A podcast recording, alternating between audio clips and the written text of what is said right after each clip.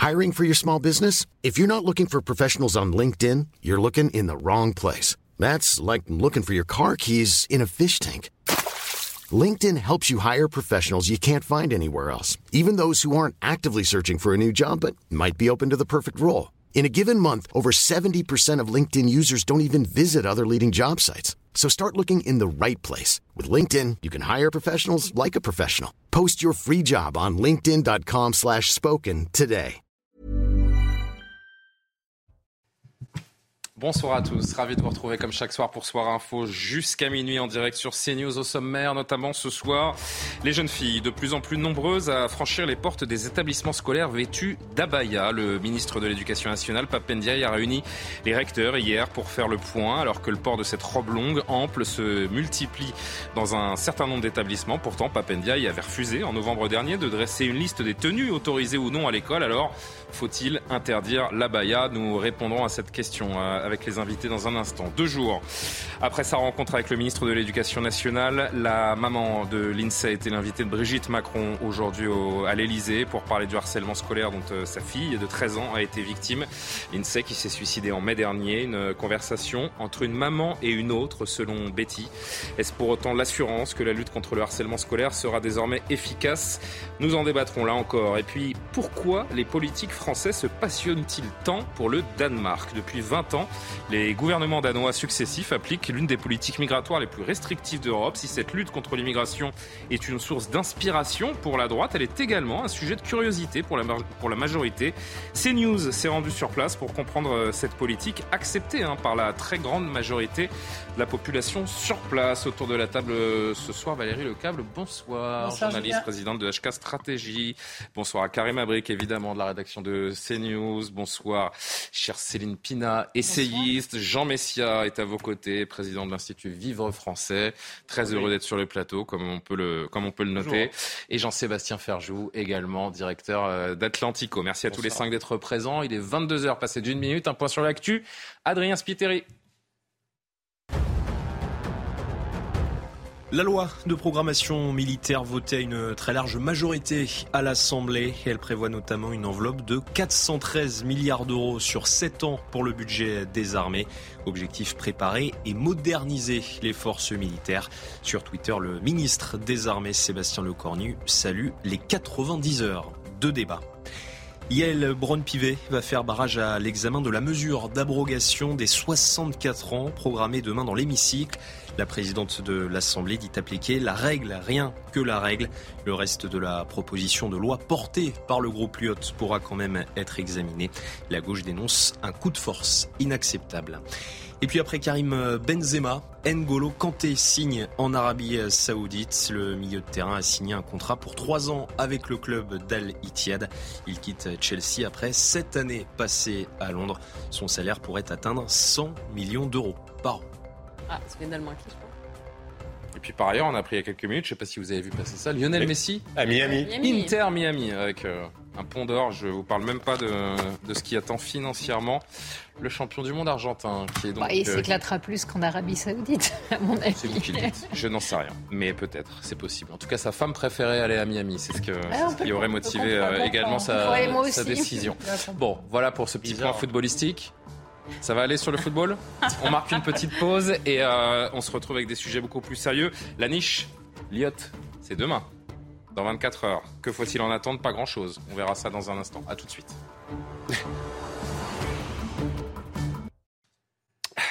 De retour sur le plateau de Soir Info, pardonnez-moi. Karim Abrik, Céline Pina, Valérie Lecable, Jean-Sébastien Ferjou, Jean Messier. Il fait bon de rire un petit peu de temps en temps, euh, surtout quand on est capable de retrouver son sérieux. Pour évoquer euh, cette niche parlementaire qui aura lieu demain. Il n'y aura pas de vote demain à l'Assemblée nationale sur les 64 ans. Les députés ne pourront pas se prononcer sur une abrogation du recul de l'âge de départ légal à la retraite au nom de l'article 40 de la Constitution annoncé par Yael Braun-Pivet, la présidente de l'Assemblée. Cet article interdit euh, toute proposition parlementaire qui crée une nouvelle charge pour les finances publiques. Les opposants, eux, y voient surtout un déni de démocratie. Elodie Huchard nous en dit plus à l'Assemblée nationale.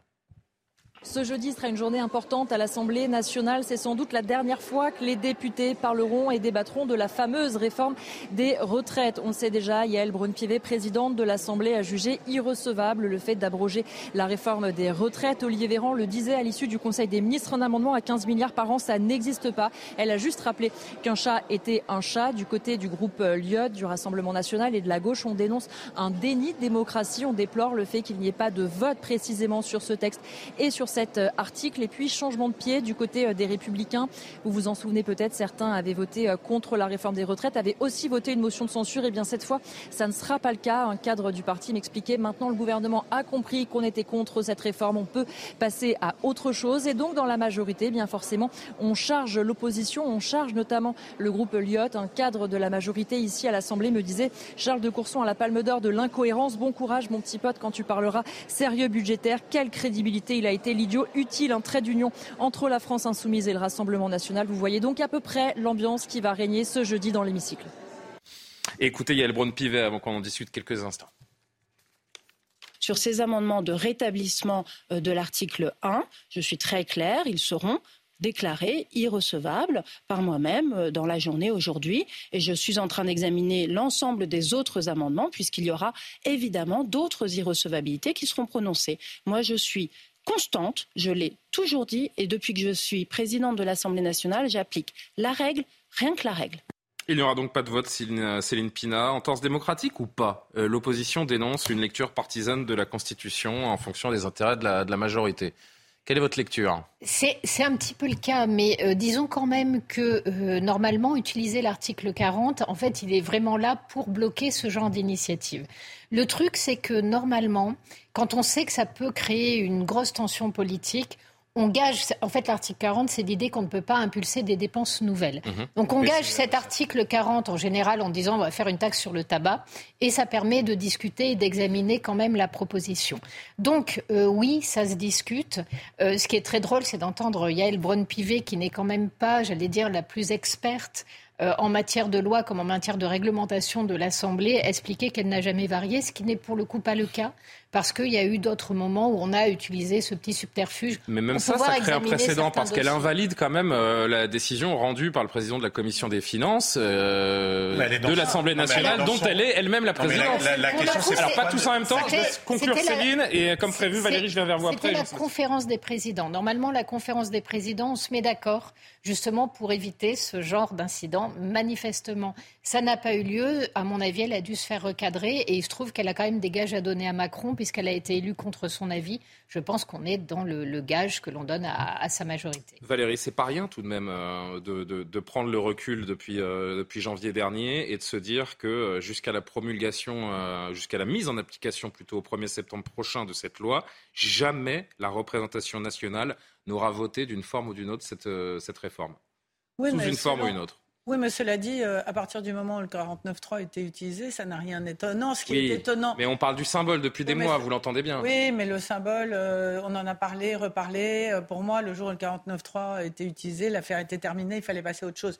Mais ce Valérie, avec ce... pardon de vous couper, Valérie, je, vous rends tout de suite la parole. Mais à l'aune de cette journée de demain, donc qui sera un simulacre de débat, puisqu'il n'y aura évidemment pas de vote, on l'a compris à l'arrivée, qu'est-ce qu'on va répondre désormais aux gens qui vont vous demander euh, à quoi ça sert d'élire des députés? Mais écoutez, Julien, je ne comprends pas parce que les décrets d'application ont commencé à être mis en œuvre. L'âge légal de 64 ans a déjà été. Je l'entends, je vous parle d'un vote qui n'a jamais eu lieu. Donc simplement. Et qui crispe non, mais là, des Français. L'erreur qu'a commis euh, Yael Brand-Pivet, c'est qu'elle aurait dû dire ça tout de suite. Hmm. On ne comprend pas pourquoi il y a eu ce délai absolument hallucinant.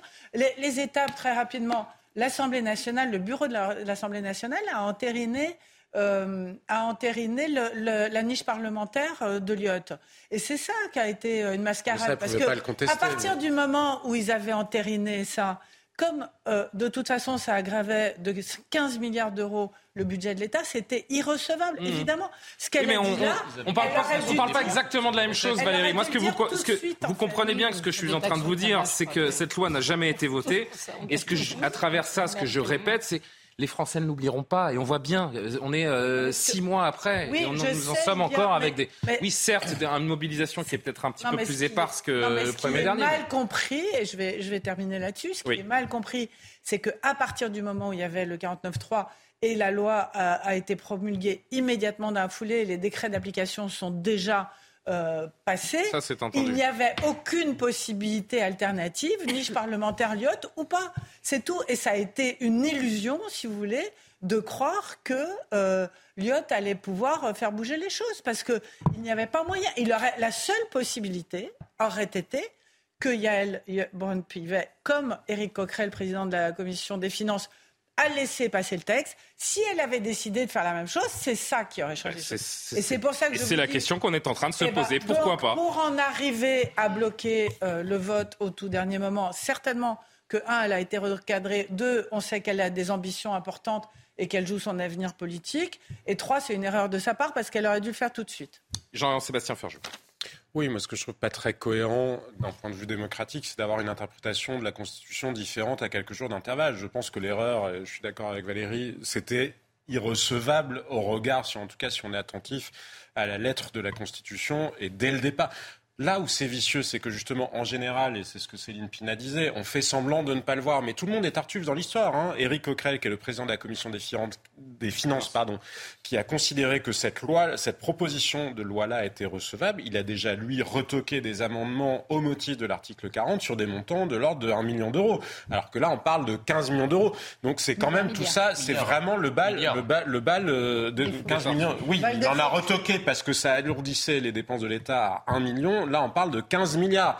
Donc on voit que c'est quand même le joyeux bal des hypocrites. La question qu'il y a derrière, elle est plus fondamentale. Elle est voulons-nous, d'un article 40 dans la Constitution, qui considère que les parlementaires sont des mineurs Parce que c'est ça le sujet, c'est de dire ben, on ne permet pas à des, aux parlementaires, ou en tout cas aux députés à l'Assemblée nationale, de, ça voter la question des lois au cas où ils seraient complètement dingues et ils se mettraient à voter des dépenses dans tous les sens. Mais on en revient à une vision française qui est très centré sur l'exécutif. On a oublié le Parlement. Ça marchait tant qu'il y avait des majorités. Quand il n'y a plus de majorité, on ne peut pas se passer d'une culture parlementaire. On ne peut pas, c'est la grande erreur d'Emmanuel Macron. La majorité relative de ce deuxième quinquennat, on pensait qu'elle pousserait à plus de débats et plus de difficultés pour le gouvernement, mais à coup d'articles constitutionnels, on se rend compte que finalement, majorité relative, majorité absolue, ça fait pour, hein. finalement, mais le finalement, où est la différence Mais le sujet n'est pas là, le sujet il est juste dans le fait d'une capacité à construire des coalitions, parce que pris dans l'autre sens, le texte n'a certes pas été voté par l'Assemblée nationale, mais il n'y a pas eu de majorité pour le rejeter. S'il y avait eu une majorité pour se mettre d'accord pour le rejeter au moment du 49-3,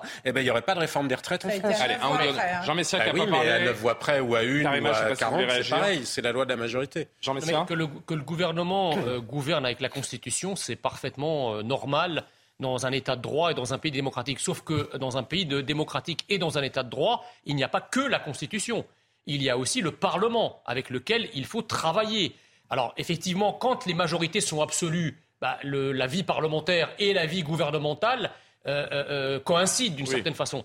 Quand il y a effectivement une, forme de dénivelé politique ou démocratique parce que l'Assemblée nationale, en tout cas le Parlement, n'est pas aligné au diapason avec le gouvernement, ben là, c'est un tout autre exercice. Non, mais ça donne encore une fois cette image à tous ceux qui critiquent ben, notre, notre démocratie ces derniers temps, cette espèce d'impunité des institutions. Ben, le problème, c'est pas, pas ça. Je pense que le problème, c'est aussi une forme de surdité du, du, gouvernement face euh, euh, euh, à l'expression démocratique qui, encore une fois, utilise d'autres vecteurs que la simple expression constitutionnelle. Il y a le Parlement, il y a la rue, et puis il y a effectivement les sondages qui ne se démentent pas depuis des semaines et qui rendent cette, cette réforme extrêmement impopulaire. Et je pense que ça va se, ça va se poursuivre, cette, encore cette contestation.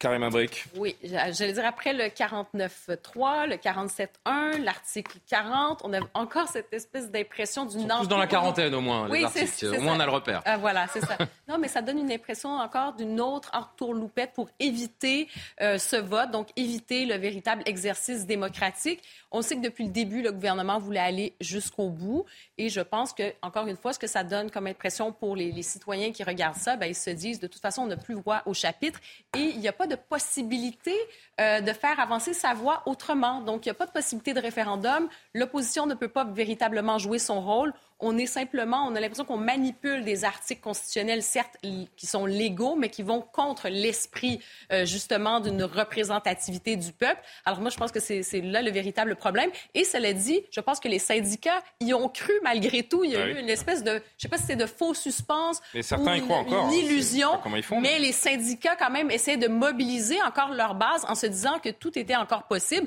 Peut-être même que l'IOT y a cru. Alors, on a vraiment l'impression d'avoir joué dans un mauvais théâtre depuis début. Bon, voilà ce qu'on pouvait dire sur ce sujet. Rendez-vous demain donc à l'Assemblée. Ils ont jusqu'à euh, minuit pour euh, débattre, mais bon, il n'y aura pas de vote. Je ne sais pas franchement ce que, ce que donnera tout ça, mais on, le suivra quand même euh, attentivement parce que les débats risquent d'être un peu énervés quand même à l'Assemblée sur la base de ce fameux non-vote. La pause, la dernière de la soirée, et on parle de toute autre chose. La polémique Carole Delga sur France Info ce matin qui, pour parler d'immigration, donne Kylian Mbappé et Yannick Noah comme, euh, comme exemple. Et puis, euh, c'est Zabaya qui sont de plus en plus nombreuses dans nos collèges ou lycées et qui inquiètent le ministère de l'Éducation nationale. A tout de suite. Nous sommes de retour avec Karima Brick, Céline Pina, Valérie Lecable, Jean-Sébastien Ferjou, Jean Messia, ensemble dans Soir Info jusqu'à minuit, sans pub. Carole Delga, avant de parler de, de l'abaya, quel sujet du jour La une euh, du Parisien. Ah oui, autant pour moi, j'ai oublié le JT. Adrien Spiteri, on se retrouve tout de suite. Du nouveau, dans l'affaire de l'agression d'un journaliste à Nîmes hier, un majeur et deux mineurs ont été placés en garde à vue. Les faits se sont déroulés dans un quartier gangréné par les violences liées au trafic de drogue. Le ministre de l'Intérieur, Gérald Darmanin, a condamné cette agression. De plus en plus de Français conduisent sans assurance, en particulier les plus jeunes un conducteur sur deux pris en défaut d'assurance à moins de 30 ans, des chiffres publiés par le Fonds de garantie des victimes. Il appelle à une réaction de la part des pouvoirs publics. Et puis Mohamed Awas ne disputera pas la Coupe du Monde de rugby. Fabien Galtier, le sélectionneur des Bleus, a appelé le pilier droit de Montpellier pour le prévenir. Mohamed Awas a été condamné la semaine dernière pour violence conjugale. Il a présenté ses excuses auprès des joueurs et du staff de l'équipe de France. Euh, oui, Allez, nous sommes de retour, les amis. Carole Delga, qui est donc au cœur d'une euh, polémique. En réponse aujourd'hui, Carole Delga, qui est évidemment la présidente euh, d'Occitanie, elle était sur France Info ce matin. En réponse à une question sur la régularisation des sans-papiers, qui, elle qui s'oppose à l'alliance de gauche NUPES, a expliqué que l'immigration constitue une richesse. Jusqu'ici, pas grand-chose à, redire de son point de vue, en tout cas, avant de citer des exemples et là, les exemples, ben, ne sont pas forcément les mieux choisis. Revoyez cette séquence. Je pense que sur l'immigration, on doit arrêter de véhiculer euh, cette image euh, d'une immigration qui ne représente qu'une menace.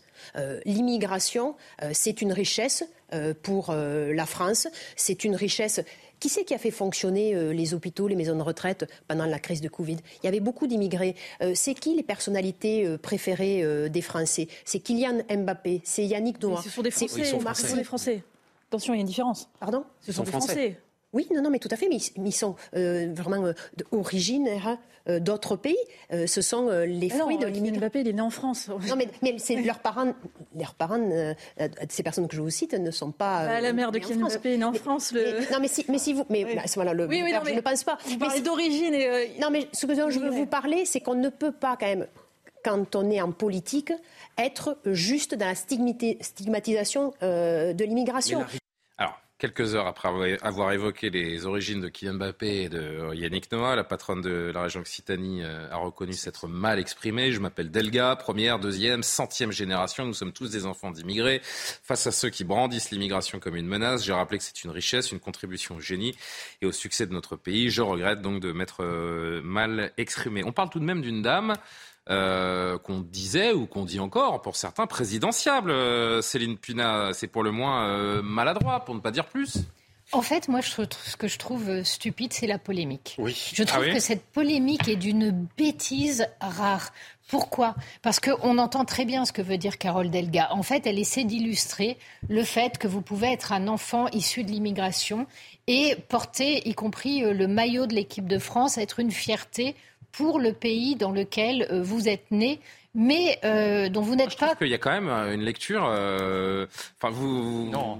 Ça veut quand même dire qu'elle distingue. elle fait une distinction entre les Français de, de, de, souche et les Français issus d'origine étrangère. Sinon, pourquoi citer des bah, exemples bah, le père, Le père de Mbappé, en l'occurrence, est camerounais. Oui, mais elle parle de Kylian Mbappé. mais Mbappé est français né en France. Oui, et alors, ce que je veux dire, c'est que les liens avec. le fait elle fait un lien entre un Français né en France et des gens qui ne sont pas français, donc on a applaudi pendant le Covid. Ce qu'elle veut valoriser, mhm. c'est l'idée que vous pouvez venir d'ailleurs, euh, que vos parents peuvent venir d'ailleurs et que vous pouvez très bien incarner la France sans aucun problème.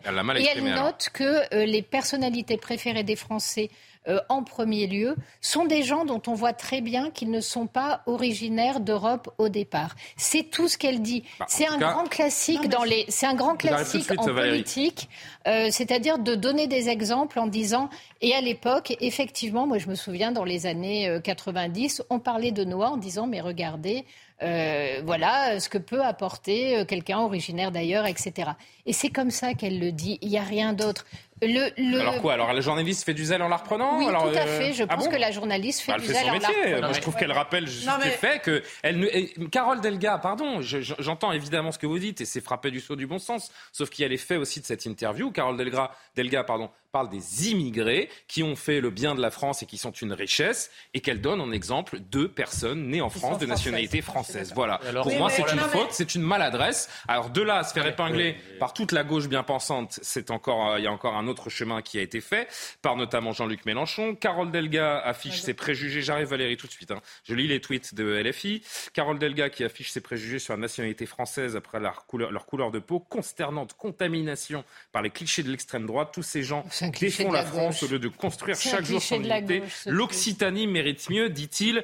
Je rappelle qu'elle est de gauche, qu'elle est du PS, sauf qu'elle n'est pas à la NUPES. Donc ce sont les frères ennemis là qui se qui non, non, il règle, il règle un peu leur les, clichés d'extrême droite, c'est que l'immigration. Je, je finis avec les tweets et Valérie, comme j'ai dit, vous prendrez la parole. Nadège euh, Abomangoli, qui est euh, elle aussi euh, députée LFI. Au bout de combien de générations, Madame Delga nous autorise-t-elle, bah, nous qui sommes noirs, à être considérés comme français, lutter contre la stigmatisation, dit-elle Non merci. Pour lutter, on se passera des biais racistes de ceux qui disent j'ai un ami noir ou j'aime Noah. Enfin, je vous euh, réserve également Manon Aubry, la députée européenne euh, LFI, qui elle aussi est allée de son naufrage. Et le mot, voilà l'alternative à la NUPES. Il n'y avait qu'Olivier Faure pour euh, essayer de venir en aide aux soldats d'Elga.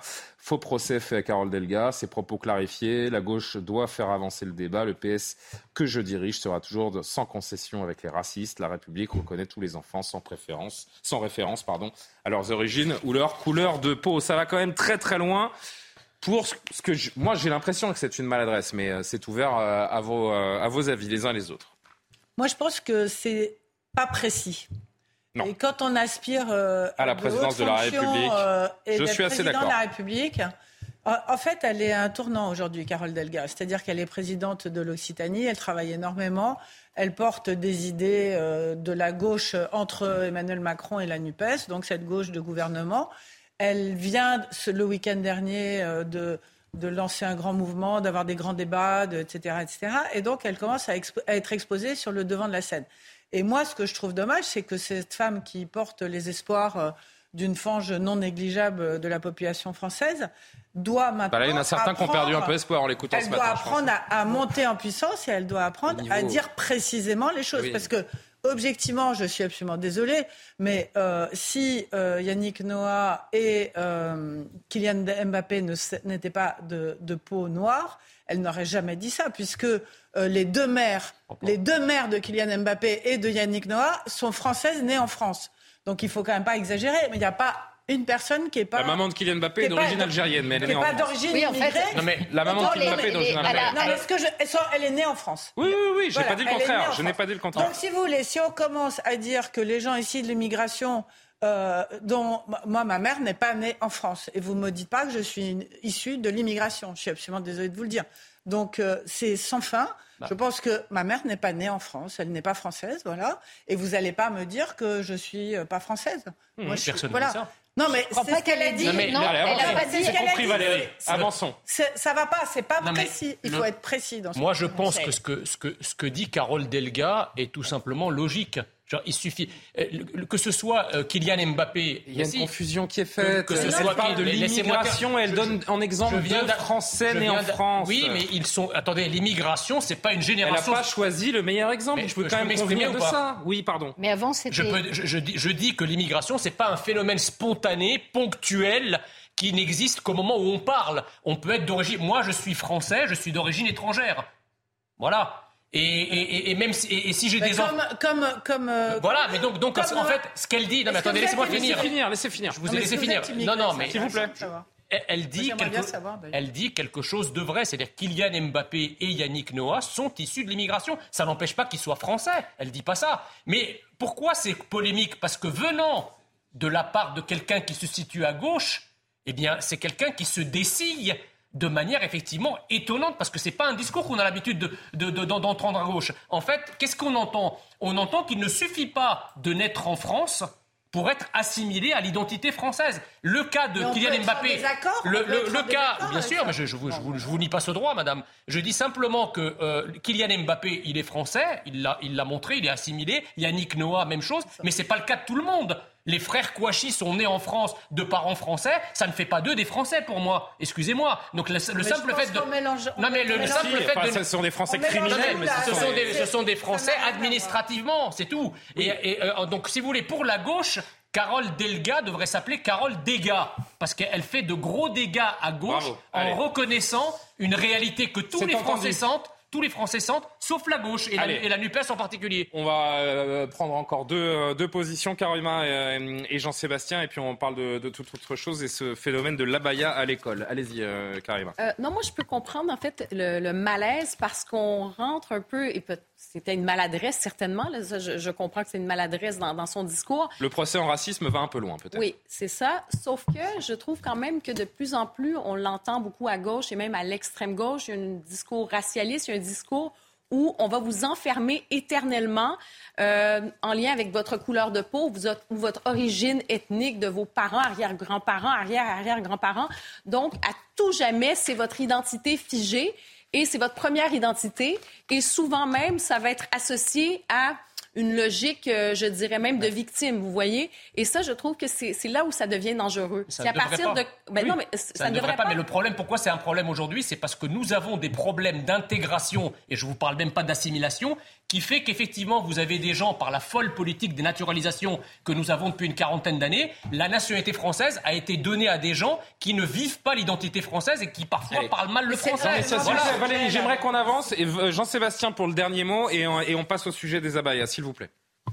Non, mais c'est certainement une maladresse, mais franchement, en faire une, une polémique et accuser Carole Delga de racisme, C'est ça, ça va elle est loin. en train de faire une tirade sur les bienfaits de l'immigration et pour défendre l'aide médicale d'État. LFI J'ai envie de a- vous a dire- sauté sur l'occasion envie de pour vous régler dire, ses Moi, comptes, ce que je trouve tous surtout, c'est que les propos de Madame Delga, elle fait une maladresse en citant ces deux noms-là en particulier, mais par ailleurs, c'était quand même très niais. Et si racisme il y a, ou à minima paternalisme, c'est justement en voulant nécessairement dire que les immigrés, par définition, parce qu'ils sont immigrés, sont une chance pour la France. Alors quant à Jean-Luc Mélenchon qui trouve que dire que l'immigration est une chance pour la France, c'est un cliché d'extrême droite, alors là, je veux dire, on atteint quand même le summum. Non mais c'est comme le, procès, la gauche morale est en train de se dévorer elle-même. Regardez ce qui est arrivé à François Ruffin pour avoir dit peut-être que les Et vous allez lire avec ne moi sont tout pas à l'heure le tweet de priorité. Panot sur Il a la- dû s'excuser. Madame Delga a dû s'excuser. Elle aussi, dans un autre registre, on voit que Taha Bouafs, lui, pour le coup, ne s'est pas excusé, mais il a été blanchi euh, en interne par euh, je ne sais quel comité théodule. Madame Delga. Mais non, mais parce que c'est la même logique, c'est la même logique Oui, de oui, cette gauche morale qui s'auto-détruit. Je vais vous dire pourquoi je vous disais que c'est une forme de paternalisme, parce que considérer, assigner les gens, pour le coup, à leur identité, c'est une forme de racisme. Et ça marche dans les deux sens. Il est aussi scandaleux de dire que les immigrés, parce qu'ils sont immigrés, ne pourraient jamais devenir français, ou auraient vocation à devenir criminels, ou euh, je ne sais quoi d'autre, que de dire parce qu'ils sont immigrés, forcément, c'est une chance pour la France. Non, ça dépend des individus, ça dépend de Ah, leur voilà. parcours individuel, peu- ça dépend de leur volonté de s'intégrer. Et il ne suffit pas d'un passeport, ni même d'avoir euh, effectivement. la, En tout cas, ça sent surtout la petite vengeance de LFI et Oui. la tempête Ben dans oui, un verre d'eau. c'est- Mais parce que c'est surtout ça. Non, c'est la elle première chose qu'on a dit, c'est maladroit. Mais de là à crier au racisme. La Non, mais seule chose- il y a quand même, non, mais il y a quand même une deuxième, il y a quand même le deuxième tweet quand elle dit deuxième, euh, troisième, centième génération, nous sommes tous des immigrés. Ça, c'est Attention. impensif. Non, non, non, mais ce que Oui, je veux dire, c'est qu'on on peut en débattre aussi. Qu'est-ce que ça veut dire quand on dit ben, tout le monde est immigré aussi? Mais ça, Vous comment ça C'est-à-dire qu'il n'y a pas. Je vous en prie, je pense que c'est assez désagréable pour les téléspectateurs. Donc ce n'est pas simplement de la maladresse. Rendu quand vous faites ce tweet-là, c'est aussi une idéologie, en fait, c'est une pensée. C'est la vraiment dernier mot. C'est la pensée de la gauche. C'est un slogan qui était répété à chaque fois qu'il y avait des réunions, à chaque fois qu'il y avait des. La seule chose que je voulais vous dire, c'est que vous parlez de l'imprécision. Mais ce qu'on aurait pu noter, c'est le manque de courage de tous ces gens qui veulent tous être présidents et qui se jettent sur Carole Delga parce que se draper dans de la vertu en mettant quelqu'un d'autre plus bas que terre, c'est tellement bon en politique. Et ça, c'est un comportement de lâche. Quant à Carole Delga, elle n'aurait pas dû s'excuser. Ce qui a été, c'est bah ça le fond du sujet. règlement. non, c'est pas. Car, euh, Valérie, pardon, je suis désolé, mais vous voyez bien que je fais les gros yeux à tout le monde parce que je veux avancer depuis 10 minutes. Donc si à chaque fois, pardon, hein, eh vous savez que je vous aime, mais euh, mais là, j'ai dit, ça fait trois fois que je dis que c'est le dernier mot. Donc euh, avançons, si vous le voulez bien. Vous êtes d'accord? On parle des abayas et vous êtes la première à intervenir. Depuis plusieurs mois, les incidents se multiplient dans les établissements scolaires à propos du port de l'abaya. Nos confrères du Parisien en faisaient leur une euh, ce matin. On la reverra dans, un instant. Cette robe, cette fameuse robe traditionnelle qui fait de plus en plus d'adeptes chez les jeunes. C'est pourquoi Papendiaï a réuni tous les recteurs d'académie euh, hier. Le ministre de l'Éducation qui veut afficher, je cite, fermeté face aux pressions communautaires dans certains quartiers. Alors justement, direction euh, Gonesse, dans le Val d'Oise, pour un reportage devant un lycée. Des jeunes filles euh, portant le voile ou la baya nous expliquent comment elles bravent cette fameuse interdiction euh, en milieu scolaire ou rusent pour ne pas être surprises par leur professeur. reportage de Jeanne Cancard.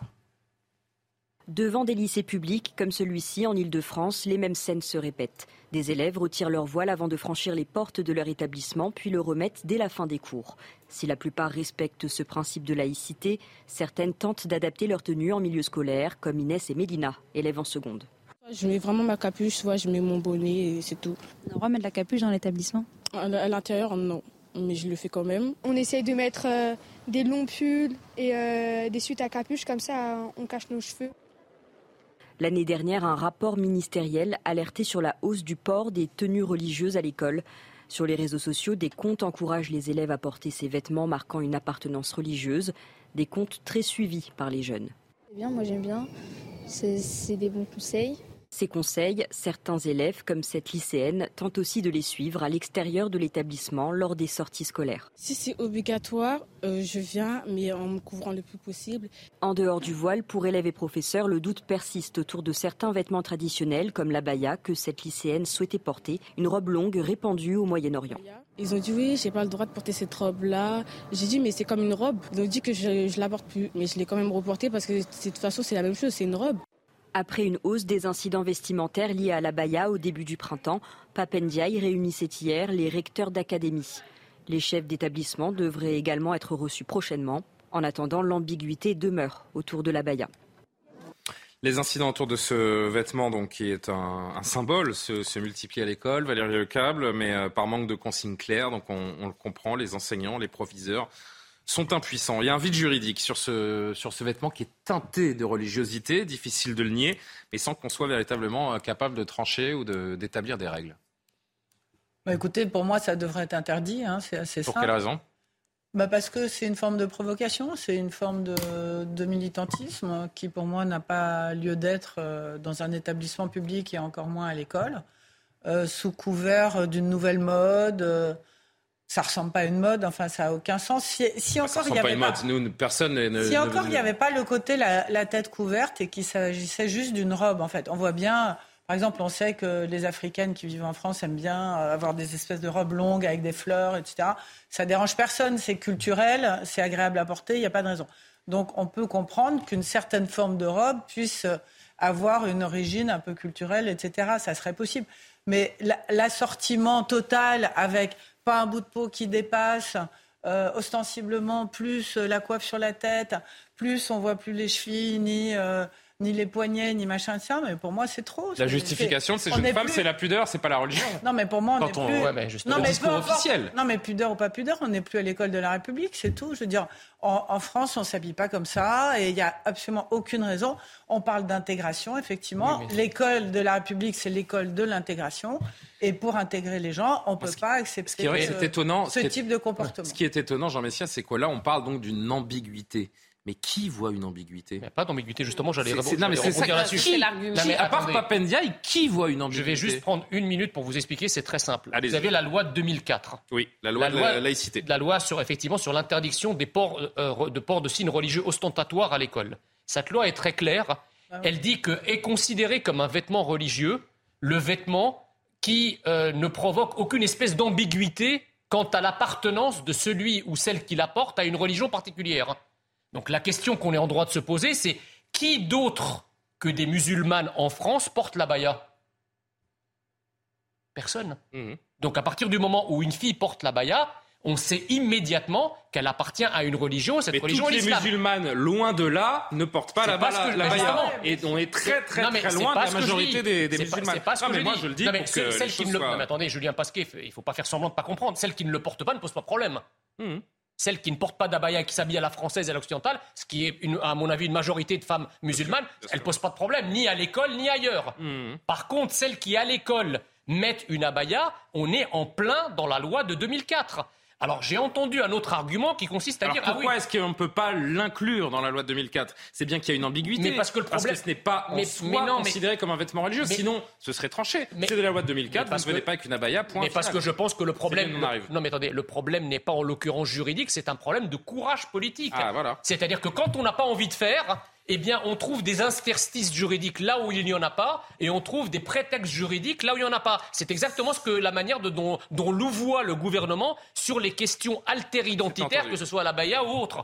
Céline Pina, ce qui est dérangeant derrière la baya, ce que je disais tout à l'heure, c'est pas la, c'est pas la pudeur qui est revendiquée par celles qui le portent la plupart du temps, c'est d'afficher clairement une appartenance à un groupe, à une communauté religieuse.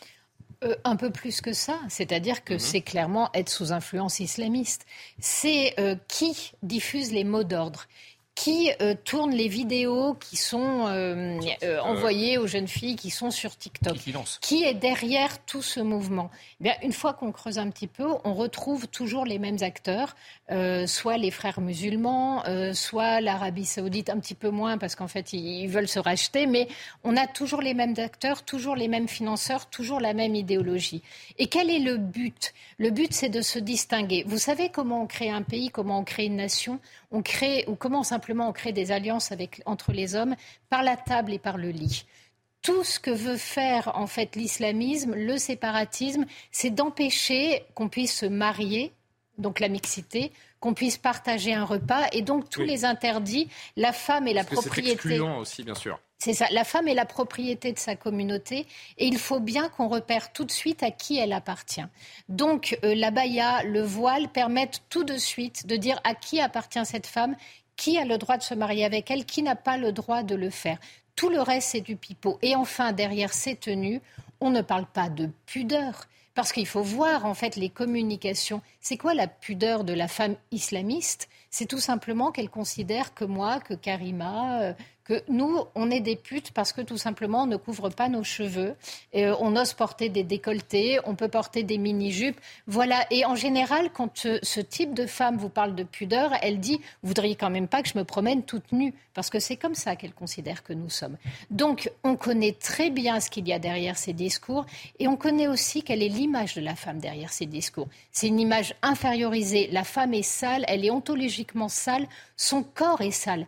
Vous ne pouvez pas habiter un endroit sale, vous ne pouvez pas vous émanciper si votre corps, vos cheveux sont des objets d'opprobre. Donc c'est clairement une rupture avec notre civilité et une volonté de marquer un séparatisme. Donc il faut arrêter d'être naïf. Et oui, on n'a pas de problème juridique, on peut l'interdire. Je crains qu'avec Papendiaï, on y parvienne. Pourquoi on y arrivera? Pourquoi on le sait tous autour de cette table euh, qu'on n'arrivera pas à interdire Par peur, par parce peur. que- parce que je vous rappelle Et qu'il puis y a... parce qu'il y aura... Non, mais il y aura toujours des contournements. Non, mais enfin- auraient un Mais autre- Non, mais vous savez, l'accusation d'islamophobie le sang- est terrassante. hein. Le, le sang, le sang a coulé. On a plus de 240 morts sur notre sol par des attentats islamistes. Un professeur s'est fait décapiter pour avoir montré une simple caricature. Enfin, il y a des réalités. Aujourd'hui, quand vous êtes ciblé euh, par des islamistes, c'est ce qui est arrivé à Samuel Paty, il y a des gens qui peuvent passer à l'acte. Hmm.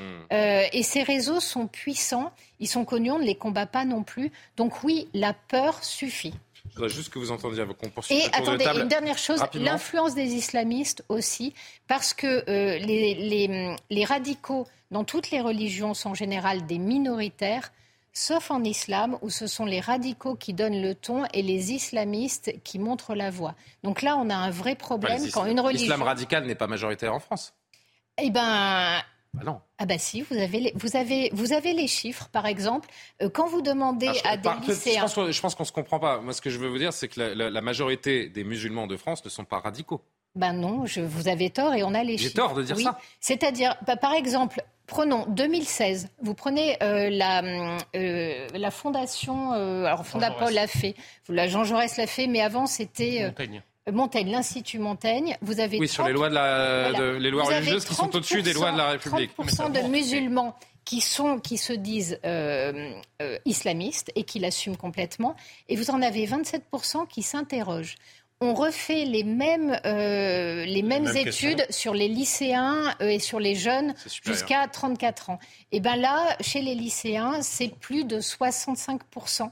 Et, et les, les taux ne cessent de grimper. Et à chaque fois, ce qui est mis en avant, c'est la religion. Donc non, c'est pas ultra minoritaire et ça commence à devenir majoritaire. Et c'est un vrai problème. Ça ne veut pas dire que tous sont des fous furieux. Bien sûr. mais Ça veut dire qu'en fait, cette représentation du monde, elle est épousée par de plus en plus de gens.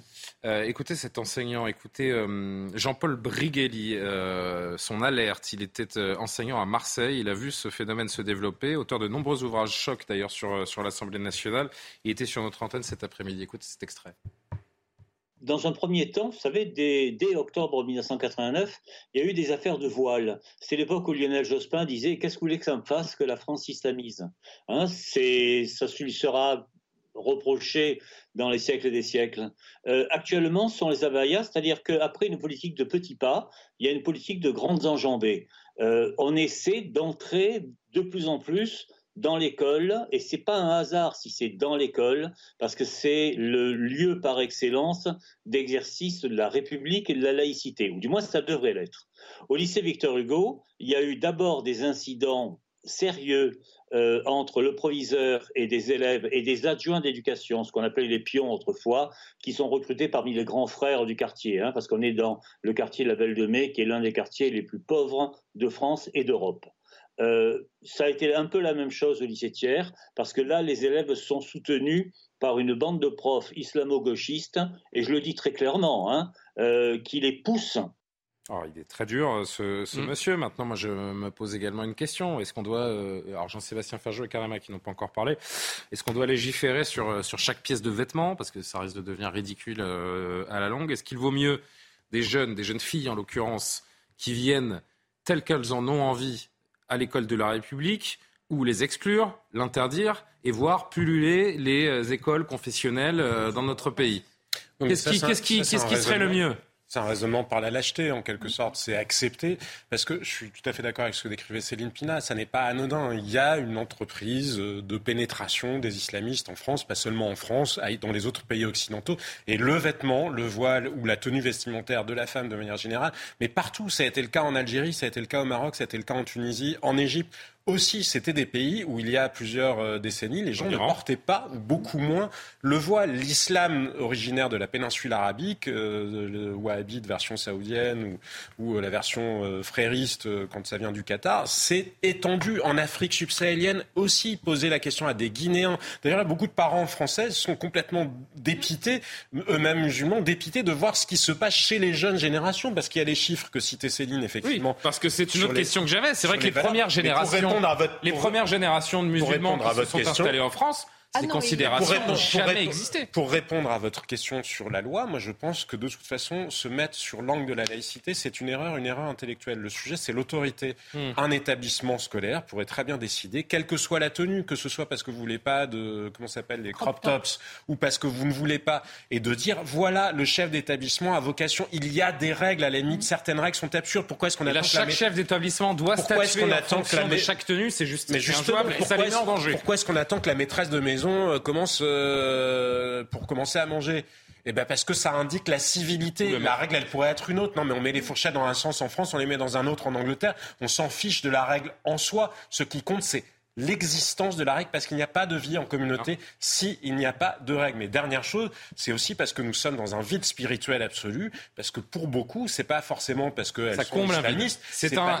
parce que tu veux pas me voir, et ben tu vas C'est un aspect que je voulais aborder avec vous. Alors on va l'aborder Il y a une dimension de rébellion adolescente aussi Tout à fait. C'est un aspect que je voulais qu'on aborde ensemble. Euh, un dernier mot sur cet angle-là, euh, Karim Abrik, parce que je voudrais qu'on parle donc de Mathilde Panot, qui euh, a clairement mis une cible dans le dos des journalistes du Parisien. On va voir son tweet dans, dans un instant. Et en effet, cette considération euh, et ce pas de recul à faire pour comprendre ce, ce phénomène aussi. Karima, pardon. Oui, parce qu'on entend parfois de dire, on entend dire, euh, c'est aussi générationnel. Moi, je suis d'accord. Il y, a quelque chose aussi. C'est pas vrai que tout d'un coup, parce que euh, la loi dirait non, c'est interdit, c'est une tenue effectivement ostentatoire qui montre absolument votre appartenance religieuse, donc qui va à l'encontre quand même de l'esprit de la laïcité. Je comprends qu'il n'y a pas que ça, mais ça reste quand même un élément central. moi, je pense pas que toutes ces, ces jeunes femmes se retrouveraient à sortir du réseau public. Je veux dire, la loi serait claire. À un moment donné, euh, je pense qu'elles n'auraient tout simplement pas le choix si elles veulent intégrer euh, les différentes écoles. Donc, sur l'aspect du rejet, je pense qu'il y a effectivement chez une partie de cette jeunesse une revendication identitaire qui est forte un rejet des valeurs républicaines, un rejet littéralement, presque un sentiment de, de, de, supériorité aussi, de dire, ben non, euh, on trouve que ces valeurs-là, s'exposer, c'est quelque chose de négatif, c'est quelque chose effectivement de, de sale, vous l'avez dit tout à l'heure, euh, Céline Pigna.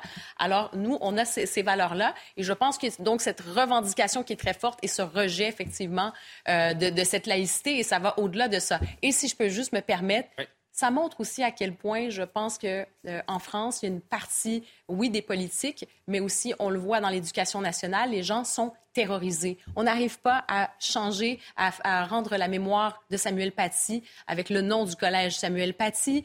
Euh, il, y a, cette peur aussi des représailles islamistes. On le voit quand même. Il y a des professeurs qui décident de fermer les yeux. Mais on verra, les professeurs, ils sont sondés. Les jeunes professeurs, à 20%, eux, ils ne voient aucun problème. Parce que, oui, mais parce que quand vous ne sentez pas qu'il y a quelque chose de générationnel et une contagion un, petit peu des, des, esprits autour de, autour de ces différentes questions. Mhm. Il me reste deux minutes avant de, de faire une pause JT. Euh, je vous demande vraiment des, interventions courtes, s'il vous plaît. Je, crois énormément à cette histoire générationnelle parce que effectivement, il y a un Alors ça, c'est pour après. Mais si vous voulez entamer, religiosité euh, parmi et dans cette façon de s'habiller, etc. Parmi euh, les musulmans, en l'occurrence les musulmanes, mais c'est vrai des autres religions aussi. C'est-à-dire que les jeunes mmh. aujourd'hui, si je veux dire dans, dans si le différence est énorme entre les musulmans et les autres. Il est énorme. Non, mais ce que je veux dire, c'est pas n'importe quoi, Valérie. Bah, allez faire un tour dans les églises, vous serez très étonné de voir. On parle de l'école là. Qu'il y a oui, mais je, je, je, vous, je, suis en train de vous dire que avec la perte de sens de la société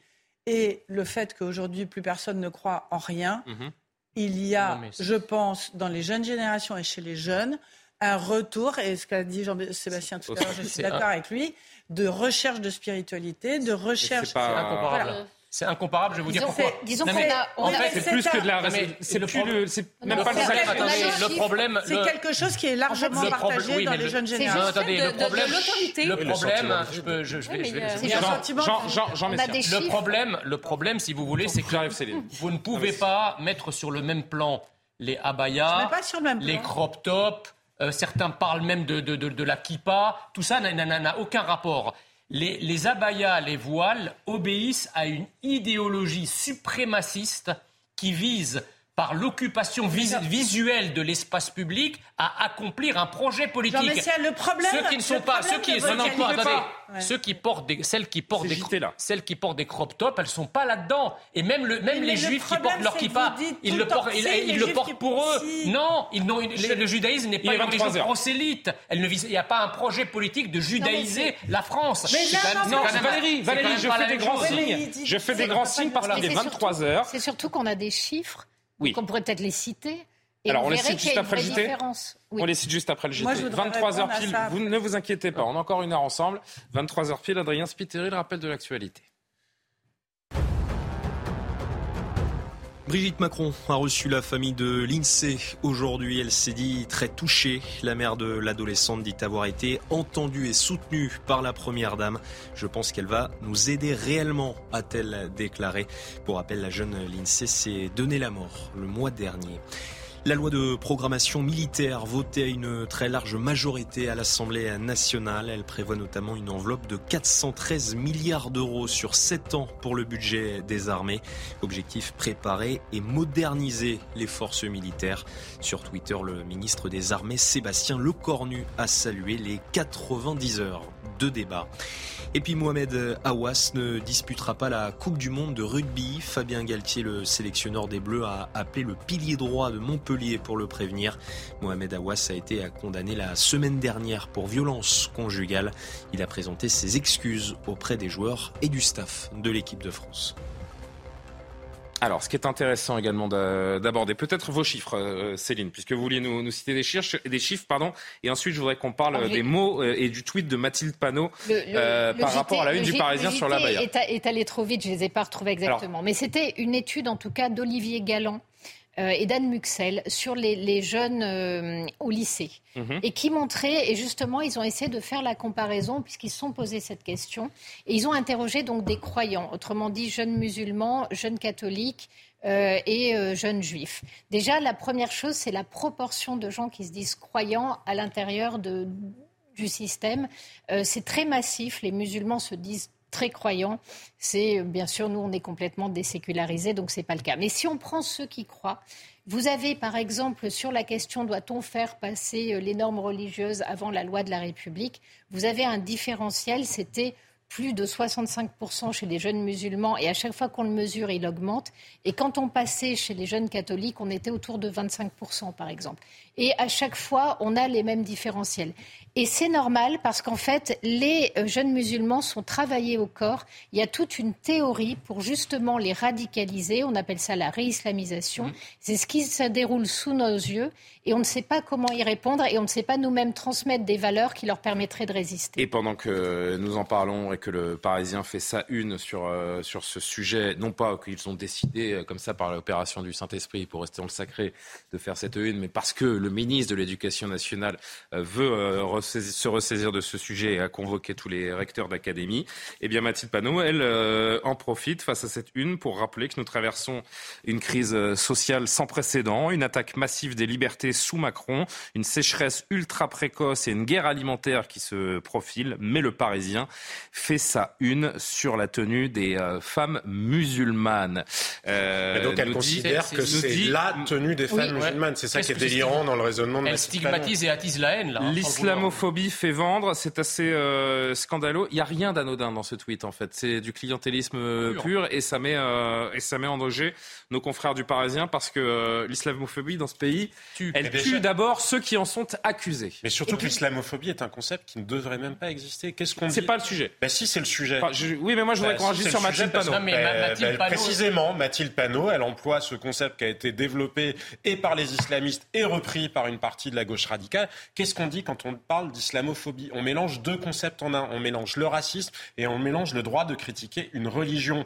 On peut parfaitement critiquer l'islam, le Coran, comme on peut critiquer la Bible, le judaïsme, tout ce que vous voulez, ben le chamanisme, euh, bref, l'hindouisme, tout ce que vous voulez. Ça n'est pas la même chose que de critiquer les musulmans, les catholiques, les chrétiens, les juifs, ou d'ailleurs euh, des assignations parce qu'on considère que les gens ont une tête à avoir telle religion. On rappelle quand même à Madame Panot que c'est à cause de cette type d'accusation que d'autres journalistes ont été tués, que Samuel Paty a été justement, c'est d'autant plus grave que c'est une accusation qui ne devrait pas exister. Bien sûr qu'il y a des discriminations, bien sûr qu'il y a du racisme, mais mélanger les deux, c'est exactement la rhétorique bah, des islamistes qui considèrent qu'on n'a pas le droit de critiquer l'islam ou Mahomet ou je ne sais quoi. je ne dis pas que c'est particulièrement utile de le faire euh, en soi, non. mais c'est un droit comme un autre, au même motif qu'on a le droit de critiquer le libéralisme, Marx ou je ne sais qui. Écoutez, pour euh, rétablir un petit peu l'ordre sur ce plateau et l'ordre des passages surtout des uns et des autres. Euh, Sabrina Agresti-Roubache, qui est députée Renaissance, qui est d'origine musulmane, qui a réagi à ce tweet de, de Mathilde Panot. Écoutez-la.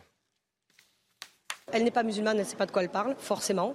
Euh, elle n'a jamais, euh, comment dire, euh, connu le moindre fait, elle, que ce soit de discrimination. Elle ne sait pas. Enfin, vous savez, elle peut raconter ce qu'elle veut parce que ça fait vendre. Elle peut expliquer que c'est. Vous savez, moi, je suis de confession musulmane et je refuse justement qu'on vienne m'expliquer avec la tradition qui est la mienne, la culture, l'éducation que moi j'ai reçue, m'expliquer ce que c'est une abaya. J'ai pas besoin de ma tipano pour le savoir. D'accord? Ma grand-mère me l'a expliqué, ma mère me l'a expliqué, mes tantes me l'ont expliqué. Donc moi, ma mère est née en France et mon grand-père arrivé euh, d'Algérie. Et pourtant, ma grand-mère ne portait pas de abaya et pas de voile. Donc à un moment donné, elle est responsable de ses euh, propos. Et je pense que c'est euh, tellement démago, tellement grave, tellement populiste de dire ça. Elle parle à son électorat. Elle parle à un électorat pour essayer d'expliquer la liberté des femmes. Non, mettre un voile et mettre une abaya, quand on va à l'école, ce n'est pas dans les règles de la République. Voilà, Sabrina Agresti-Roubache qui est de confession euh, musulmane. Je voudrais juste préciser une chose pour nos téléspectateurs parce que c'est vrai que dans l'infographie qu'on vous montre, euh, c'est purement technique. Le, le, texte est trop long, donc on n'a pas, le, on le voit pas sur l'infographie qu'on vous montre à l'antenne. Mais la fin du tweet de Mathilde Panot, c'est envers nos, nos, confrères du Parisien, c'est l'islamophobie mmh. fait vendre. Voilà ce que dit euh, Mathilde Panot. Je préfère préciser parce que ceux qui n'auraient jamais lu ce tweet se disent mais de quoi il nous parle puisque ce n'est pas écrit. Si c'est écrit, c'est juste que techniquement, nous n'avons pas pu l'afficher. Voilà, donc c'est ce qu'elle dit. C'est très grave, c'est une accusation, c'est une cible dans le dos qu'elle met à nos, à nos confrères du Parisien. non, mais quand Mathilde Panot, euh, quand euh, euh, Madame Magresti-Roubache dit elle, elle, parle, elle, fait du populisme et du clientélisme, bah, il faut juste savoir que le, 70 euh, de l'électorat musulman s'est porté sur Jean-Luc Mélenchon à la dernière présidentielle. Donc, euh, euh, étant allé voter. Donc, ceux qui sont allés voter, oui, bien sûr, ceux qui sont allés voter.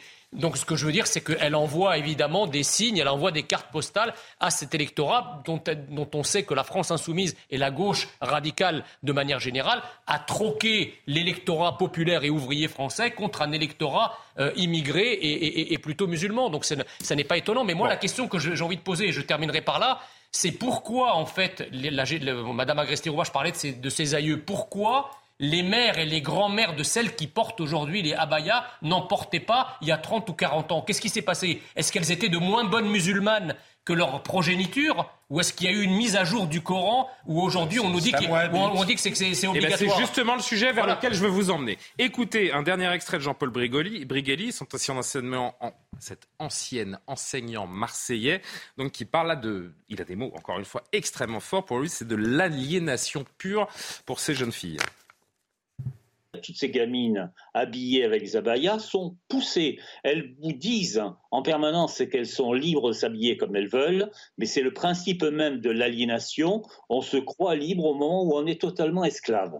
Voilà. Euh, donc c'est l'objectif, l'honneur de l'école d'interdire des vêtements qui visent en quelque sorte à fragmenter l'unité nationale, à fragmenter l'unité culturelle. Il n'y a pas de culture autre qui serait une culture islamique. Soit nous avons une culture républicaine, soit, je vous le dis, demain, il y aura une guerre civile.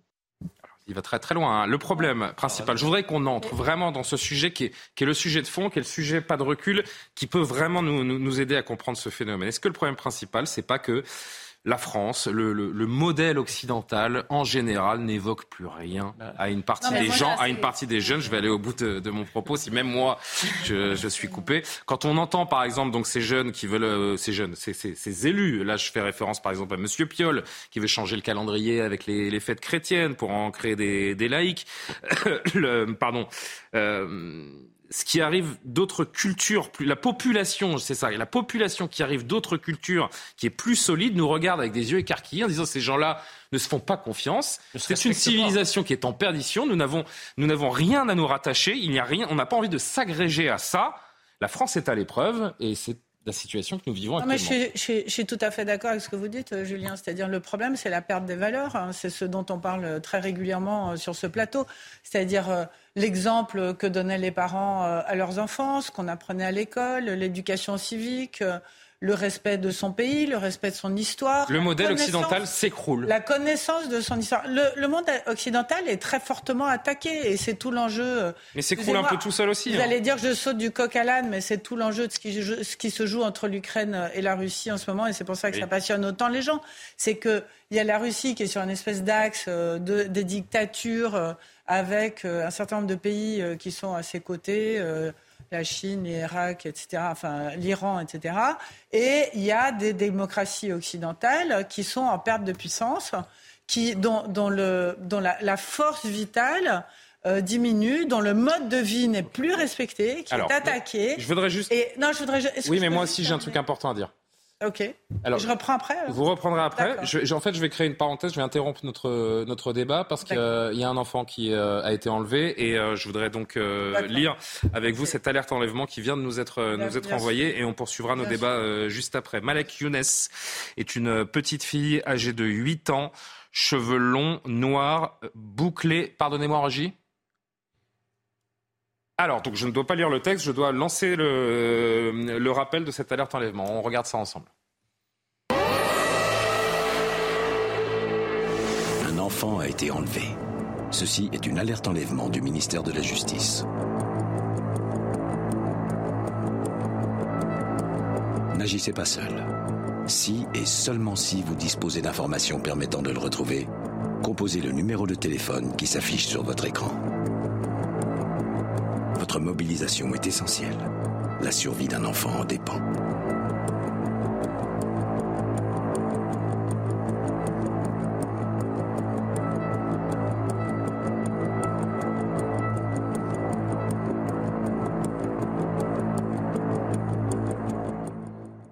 Voilà pour cette alerte enlèvement que nous vous euh, rediffuserons évidemment très régulièrement tant que euh, la situation l'exigera, comme c'est le cas à chaque fois. Nous reprenons C'est très important. C'est euh, très important. Cette alerte enlèvement parce que vous savez que très souvent, grâce à ça, on arrive à retrouver les enfants qui ont été enlevés. Donc c'est très important. Non, je voudrais revenir donc sur ce modèle occidental qui oui, est attaqué. nous en étions là. La France est à l'épreuve. Il est attaqué à plusieurs titres. Il avait été attaqué pendant les attentats et par euh, les actes terroristes, justement parce que euh, les terroristes considéraient que dans notre pays, euh, les gens d'origine musulmane vivaient de façon trop débridée ou pas conforme à ce qu'ils pensaient être leur loi propre à eux, et donc ils ont essayé d'attaquer notre modèle. Le terrorisme, heureusement, a été quand même en partie contrôlé. Aujourd'hui, il se joue entre, avec la guerre entre l'Ukraine et la Russie soutenue par le monde occidental d'un côté une autre défense du monde occidental. L'exemple est intéressant, euh, Valérie, mais ça a commencé il y a bien plus longtemps que ça. Et c'est la guerre en Ukraine n'est pas est loin d'être la seule explication. non, mais ça a révélé, ça a révélé une autre forme. Et l'enjeu aujourd'hui, c'est est-ce que la démocratie occidentale est capable ou pas de juguler un certain nombre de menaces hmm. par des gens qui ont des, des opinions très affirmées que ce soit la Russie quand elle envahit l'Ukraine, allez que trop ce loin. soit, je vais vous dire franchement, vous allez que trop ce soit les musulmans quand ils moi, portent je parle à, la je parle à cette jeunesse. moi, je, je, pense, là, c'est une analyse. Non, mais c'est très intéressant, Valérie, sans vraiment euh, vous manquer de respect. Je voudrais juste, moi, ce que, là où je veux vous emmener, c'est nos jeunes qui préfèrent, ces jeunes qui préfèrent mettre des, des abayas, se retourner, se retourner vers de, de l'obscurantisme plutôt qu'épouser le mode de vie du pays dans lequel ils vivent. Mais parce que c'est. Si ça parlait, ce n'est pas possible. Valérie, vous venez de faire un monologue de trois minutes, donc s'il vous plaît. Non, non, leur idéologie est plus forte que la nôtre. Non, mais c'est alors. Biologie. Leur idéologie. Ah, j'ai eu peur.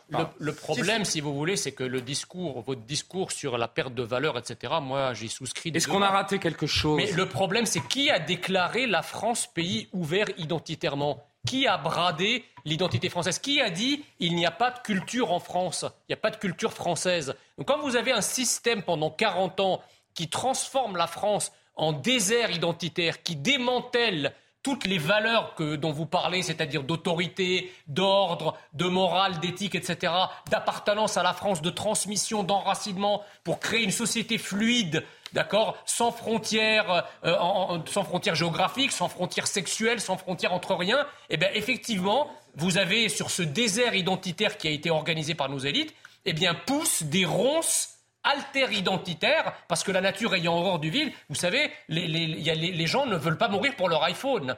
On meurt pour un drapeau, on meurt pour un idéal, on meurt pour une appartenance. Qu'est-ce que la France, des, des, gaucho-progressistes qui, gouvernent depuis 50 ans, qu'est-ce qu'elle offre à ces gens C'est pas les gaucho-progressistes Mais si, qu'est-ce qu'elle offre on, on, a appris à toute une génération. On a appris, on a appris à toute une génération à répondre à la question qu'est-ce que la France La France connaît pas. Très bien. Bon, si, la, si, la, France, vous la connaissez pas, eh bien, on va connaître l'islam, on va connaître le, monde arabe, etc., etc. C'est on tout. A... Céline Pina. On a un souci, c'est l'école qui a failli, et l'école a failli dans la transmission de codes. C'est ce que disait très bien Jean-Sébastien tout à l'heure. À partir du moment où vous êtes censé entrer dans l'école, on ne va pas simplement vous transmettre des connaissances, on va vous transmettre une manière d'être, un certain nombre de valeurs. Et les valeurs qui font notre contrat social, qui sont des valeurs à la fois démocratiques et républicaines, déjà la première, c'est l'égalité. On n'a pas le droit de vous refuser l'égalité, que vous soyez homme, euh, quelle que soit votre origine, votre couleur de peau, etc. C'est exactement ce que l'islamisme euh, refuse, et l'islam aussi. Donc on a en fait aujourd'hui un affrontement entre deux zones culturelles dont l'une est très fière de ce qu'elle est, même si euh, les conditions qu'elle offre à sa population sont tellement dramatiques que les gens s'en vont, même si, alors que euh, l'Algérie, le Maroc devraient être des pays de cocagne, il y a beaucoup de richesses, il y a une belle jeunesse, ils devraient nous enfoncer complètement, mais euh, c'est leur, manière d'être, c'est cette religion qui pèse sur tout, c'est cette espèce d'emprise totale, ce mélange entre vie privée et vie publique, qui fait qu'ils n'arrivent pas à se développer. Nous, on est arrivé à se développer, mais c'est comme si on était trop dans le confort. On ne sait plus qui on est, on ne sait plus où on va. Alors vraiment dernier mot parce qu'il nous reste 24 minutes et je ne suis pas sûr qu'on aille au bout de, tous les sujets qui étaient prévus.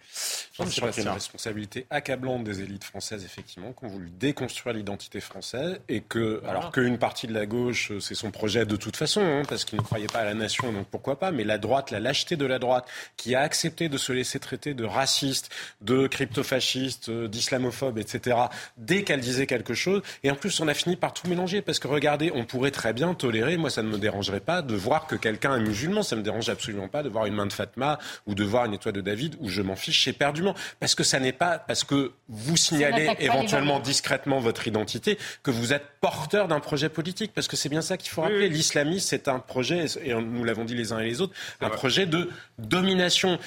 sauf que souvent, la gauche et même une partie de la droite a considéré que dénoncer ça, c'était en réalité s'en prendre aux musulmans. Et cette confusion-là, elle est absolument catastrophique parce qu'il y a un certain nombre de musulmans, comme par ailleurs ils sont exposés, oui, à des discriminations économiques, sociales, tout ce que vous voulez, ils ont fini par mélanger les deux. Et cette confusion-là, elle est tragique et moi j'en veux énormément à tous ceux qui l'ont entretenu au premier rang desquels ceux qui, sont, qui l'ont fait en étant à droite. Il faudra voir les, les actes, donc, puisque euh, le ministre de l'Éducation nationale euh, se veut ferme face euh, aux pressions communautaires dans certains quartiers, dans certaines écoles. On verra les réponses dans les semaines ou les, ou les mois qui viennent. Oui, mais ils sont encore accusés, c'est encore le procès d'islamophobie. Si on regarde le, tweet de ah Mme Panot, et ça vient en plus des professeurs aussi, des directeurs d'école qui ont besoin d'avoir une directive. Donc, si tout de suite on nous planque le procès. Et je rappelle que 20% des jeunes enseignants sont favorable au port des vêtements euh, de ce type, donc euh, je suis pas sûr qu'on en sorte un jour. C'est ça la vérité.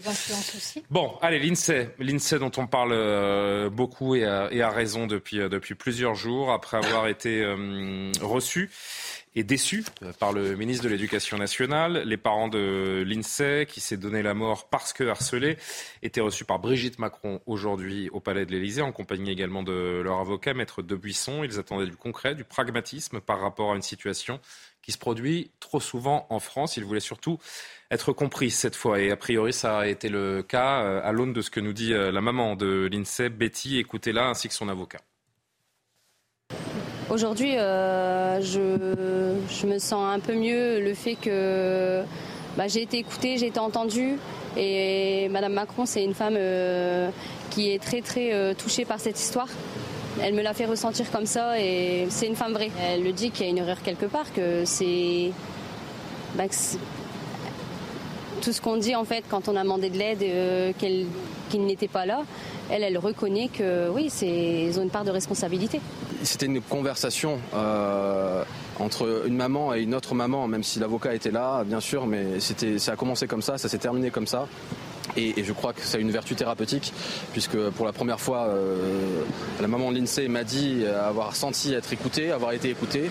Et donc c'est forcément quelque chose de très positif. Et, ce qui a été dit, c'est que ça permet d'atténuer un petit peu bah, toutes les, énormes anomalies, les dysfonctionnements majeurs de, toute l'éducation nationale, ou en tout cas d'une partie de l'éducation nationale, qui s'est montrée en dessous de tout hein, à travers cette affaire abominable. Hein. On va reparler de l'académie, euh, du responsable de l'école, d'une partie du corps enseignant, qui ont tous tourné le dos à, à l'INSEE et à sa maman quand elles appelaient au secours. Elle s'est excusée pour ça et je crois que ça fait du bien à Betty. Ça veut dire que, ça veut dire que la dernière fois, c'était pas une conversation entre une maman et un papa? Ça n'a pas du tout été ressenti comme ça d'un point de vue humain, ça arrive. Brigitte Macron euh, a réussi ce que Papendia a échoué à faire. Euh, oui, carrément, je voulais réagir. Ben, au moins, on se dit, euh, ça a fait du bien à la famille. Ils se sont sentis, pour une fois, écoutés. Le problème, c'est que en termes d'application de loi, en termes d'action, Brigitte Macron, je, veux bien qu'elle tende la main, mais concrètement, elle, ne peut pas faire grand-chose. C'est ça le problème.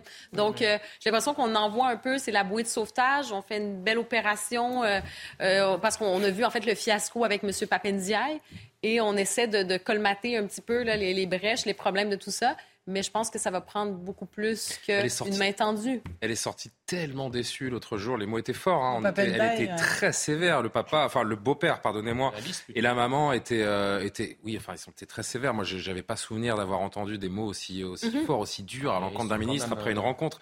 Non mais, sur le fait de ne pas avoir été entendu, pas été compris, sur le fait de, de, ne pas avoir vu de sincérité dans les yeux du, ministre. Ça, a été, c'était, oui, c'était très sévère. Et ça, c'était important. Et là, elle a été entendue et comprise. Valérie, c'était important. Le casting de Brigitte Macron euh, était extrêmement bien choisi. Elle ferait peut-être une meilleure ministre de l'Éducation nationale que C'était une bonne idée pour, pour, euh, plusieurs raisons. D'abord parce qu'elle est mère euh, et que c'est quand même la perte d'un fils, donc il y a quelque chose qui s'est créé. Une fille en l'occurrence. Deuxièmement, elle a été quand même prof pendant un nombre d'années incalculable Troisièmement, on sait très bien que ça reste une priorité pour elle et que l'éducation nationale reste et, qu'elle inspire énormément euh, le président euh, sur ces sujets-là. Elle est complètement, je veux dire, ils, ont, ils ont, euh, elle, est, elle, a de l'influence sur son mari, euh, Brigitte Macron. Elle a une grosse influence.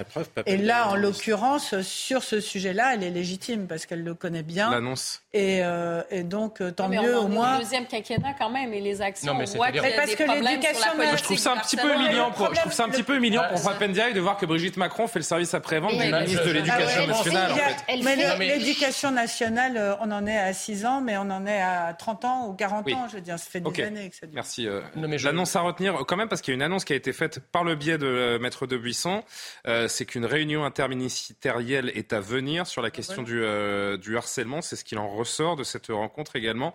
il va falloir agir vite et agir fort puisque ça concerne quand même environ un million d'enfants harcelés régulièrement dans, dans notre pays. Jean Messia et Céline Pina. C'est-à-dire qu'il faut quand même se remettre dans, dans le contexte. Il s'agit de parents qui ont perdu leur fille alors que toute l'administration scolaire était au courant de ce, de ce qui se tramait. Scandale absolu. Donc si vous voulez, quand les parents rencontrent le chef de file de cette administration scolaire, qui est le ministre de l'Éducation nationale, et qu'ils ne trouvent pas les mots, ou en tout cas ils n'ont pas pu apaiser leur douleur d'une certaine façon, ou même se sentir compris, nous avons affaire à un nouveau naufrage symbolique cette fois, en plus du naufrage de la tragédie de la mort de, de, de l'INSEE. Donc quand effectivement Brigitte Macron, dont on connaît le combat pour cette cause, euh, c'est-à-dire la lutte contre le harcèlement, on la sort, c'est effectivement, c'est ça qu'il faut comparer. Euh, je, vous rejoins là-dessus. On la sort pour pallier, si vous voulez, euh, la catastrophe qu'était l'entretien avec Papendiaï. Mais le problème, c'est que sur l'action, qui gère ce dossier, in fine C'est quand même Papendiaï. Donc, qu'il y ait un rattrapage symbolique par Brigitte Macron il est tout à fait le bienvenu et je pense que les, parents l'ont apprécié. Mais sur la durée et sur les actions à entreprendre, si le ministre de l'Éducation nationale ne s'est pas passé un coup de fil, je ne vois pas comment il pourra prendre ce dossier à bras le corps. Écoutez, Maître de Buisson, qui euh, a voulu mettre l'accent également, parce que je crois que le ministre chargé du numérique était, euh, présent euh, aussi aujourd'hui, sur les réseaux sociaux qui font partie, enfin qui en partie expliquent les passages à l'acte et ces, harcèlements qui durent dans le temps et qui anéantissent ceux qui en sont victimes. Nous avons évoqué avec le ministre euh, du numérique euh, toutes les difficultés qui sont liées aux réseaux sociaux qui, aujourd'hui ne collaborent pas du tout avec les autorités françaises et même au niveau européen. Toutes les mesures qui, sont, qui vont être mises en œuvre, euh, notamment en termes de, de, bannissement de certains réseaux sociaux de pays, de taxation de pourcentage du chiffre d'affaires en cas de violation des obligations de modération. Ce sont des, choses qui ont été proposées, qui semblent être tout à fait encourageantes. ce qui ressort quand même clairement, c'est qu'aujourd'hui, il y a un rapport de force entre l'État français français et ses réseaux sociaux, que ces réseaux sociaux ne veulent pas collaborer, qu'il n'y a pas de coopération, ou en tout cas pas suffisamment de coopération. Mais euh, la conclusion euh, de ces deux heures de rendez-vous, c'est une prise de conscience qui paraît réelle, profonde et, qui fait écho à ce qu'a dit euh, la Première ministre hier. Donc nous espérons que cela va aboutir sur des mesures concrètes. Jean-Sébastien Ferjou, qui est sur cette question, et Céline, je vous laisserai compléter. Oui, mais je vous en ai déjà parlé plusieurs fois euh, depuis le début de cette histoire-là. Malheureusement, c'est intéressant de voir qu'il y a quand même une cette cette relation entre différents ministères qui pourrait aboutir à quelque chose d'un petit peu plus sérieux. le sujet, c'est pragmatique sur le harcèlement. les choses, que c'est aussi un enjeu technique parce qu'on peut dire on veut des règles comme on veut empêcher les mineurs d'accéder aux sites porno. on a voté une loi, sauf que la solution technique elle n'existe pas. Donc on dit aux acteurs en question respectez-la et quand ils disent mais quelles règles on ne sait pas. Donc c'est pas très utile de fixer des objectifs qui ne sont pas concrets ou qui ne sont pas atteignables. C'est pour ça que je vous dis que le vrai rapport de force avec les réseaux sociaux, ça doit être sur les algorithmes, sur les algorithmes eux-mêmes, parce que ce sont eux qui poussent les contenus les plus dommageables, pas uniquement en termes de harcèlement, mais aussi sur la santé mentale, parce que après, on a eu ce débat ces derniers jours ensemble, Jean-Sébastien. C'est vrai que je réponds souvent que, que l'anonymat semble semble être la chose la plus importante. C'est vraiment une mauvaise question, mais on va pas refaire je, Oui, on va pas la refaire, mais je, pour, pour le refaire juste pour nos téléspectateurs, celui qui insulte, s'il est identifiable, il est identifié, il ne tiendra pas ses propos. Non, suis déjà c'est faux parce qu'il y a des gens qui insultent à visage découvert sous leur vrai nom. Et, et, deuxième point, le vrai sujet en matière d'anonymat, c'est le pseudonymat. C'est-à-dire, il faut pouvoir identifier. C'est-à-dire que si vous avez une décision de justice ou vous êtes victime de harcèlement, le réseau social doit pouvoir communiquer l'identité de celui qui harcèle. Mais il y a des tas de gens qui ont besoin de d'anonymat. Il faut que le réseau joue le jeu. Pour ne pas être exclus tout simplement de leur milieu professionnel. Parce que sinon, ils le sont. Et euh, notamment en éducation nationale, d'ailleurs, si vous avez le malheur d'être un peu à droite, je sais pas quoi. Bref, mais ce que je voulais vous dire, c'est que indépendamment du sujet des réseaux sociaux, qui est majeur, je l'ai répété je ne sais combien de fois depuis le début, de cette, tragique euh, affaire. Il y a aussi l'état tout simplement de nos enfants et de nos ados.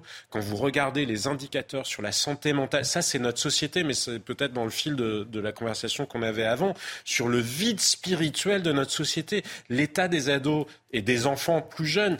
Enfin, réellement, les psychiatres sont inquiets. Quand on regarde tous les indicateurs sur de Maurice Berger, d'ailleurs, la, prescription d'anxiolytiques chez les mineurs est en train d'exploser. Nous sommes une société qui ne sait pas donner envie de vivre à ses enfants. Alors, les réseaux sociaux en rajoutent une couche, mais au, en et d'ailleurs, ça n'est peut-être qu'un symptôme. Ça hein, rejoint presque premier rang, nous sommes une hein, société qui ne sait plus ni protéger ses enfants, ni donner du sens à leur vie. Parce que la, quête de sens, c'est quand vous êtes jeune, vous pouvez jouir de vous-même. Tout est nouveau, toutes vos sensations sont fortes, elles sont mm. intenses, et, et, ça vous emmène dans un tourbillon, et c'est très bien, c'est là une période qui est là pour ça. Ça ne dure pas. Ensuite, c'est ce qui vous construit, qui va vous permettre dans la durée d'être au monde, en fait, de trouver votre place.